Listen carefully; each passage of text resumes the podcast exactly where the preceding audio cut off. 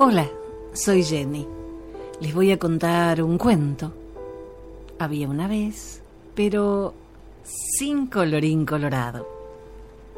Había una vez una mujer que soñaba con un mundo maravilloso, donde todas sus fantasías se hicieran realidad. La vida la había tratado muy bien y se creía con derecho a todo. Creció en una típica familia de clase media, nunca pasó necesidades, tuvo colegios privados, estudió todas las cosas que embellecen a una damita y le ayudan a conseguir un buen partido. Tocaba piano, sabía bordar, pintar, las manualidades le quedaban estupendamente bien. Tenía un lenguaje cuidado y una voz exquisitamente educada cultura general bastante superior a la media. Hasta aquí, el cuento de hadas está quedando perfecto, pero recuerda que en todo cuento hay una bruja, o varias. La mujercita en cuestión quiso ampliar sus fronteras y se lanzó allende los mares. Y allí empieza la verdadera historia. Nuevo país, nuevo idioma, nuevos amigos, nuevos problemas. Es muy excitante empezar una nueva vida. Uno cree que puede con todos los contratiempos y que un lecho de rosas está esperando ser transitado. Lo que uno olvida es que las rosas tienen espinas. Muy pocos son amigos pero los que de verdad están a tu lado son de fierro.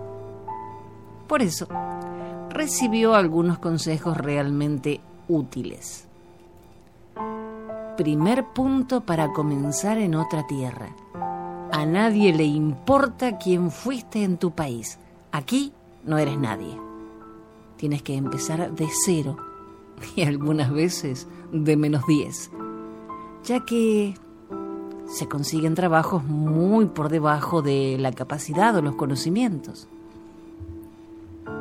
Sus triunfos en su patria sirvieron para doblarlos muy cuidadosamente y guardarlos en el bolsillo trasero del jean, ya que muchas veces asusta a quien lo entrevista, ya que piensa, hoy le doy trabajo y mañana ocupa mi puesto. Sana recomendación, rinde solo la mitad. A pesar de todas estas perlas, el final del túnel no se vislumbraba. Coincidirás conmigo que a nadie le interesa volver con la frente marchita. Y entonces uno aguanta y espera que mañana todo sea mejor. Y la vida sigue andando y ya no quedan puertas que golpear cuando la noche está más oscura y uno ya quiere bajar los brazos y decir, se terminó. De repente aparece una luz. Y aquí la mujer que nos ocupa vuelve al cuento de hadas. Conoce a su príncipe azul. De una manera extrañísima, logra contactarse con un compatriota. La invita a cenar y 18 años después siguen juntos y enamorados. No son almas gemelas, ni medias naranjas, ni la otra mitad. Son dos personas totalmente distintas. Cada una tiene su manera de pensar y casi nada en común. Te preguntarás, ¿cómo siguen juntos? Precisamente en las diferencias está la respuesta. Cada uno enriquece al otro con su manera distinta de ver las cosas. Y lo que tienen en común se potencia. Cada uno aprendió del otro. Él se enamoró de los gatos por ella. Ella aprendió a manejar un taladro para estar junto a él. Ella tuvo que soportar películas de guerra y él de ciencia ficción. Ella se volvió una experta cocinera para agasajarlo y él recordó llegar a casa con una flor.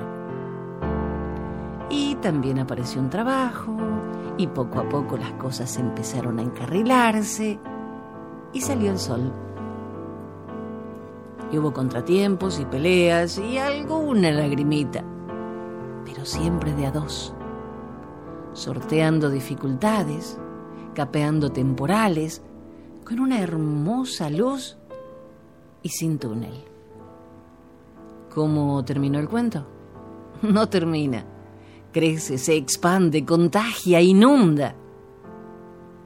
Esta mujercita de la historia da por buenas las tribulaciones que pasó. Bendice todos los días las dificultades que tuvo que sortear. Agradece a Dios por cada problema, por todos los días oscuros, porque ahora es feliz, ama y es amada. ¿Se puede pedir algo más? Sí, que esta felicidad te llegue a ti también.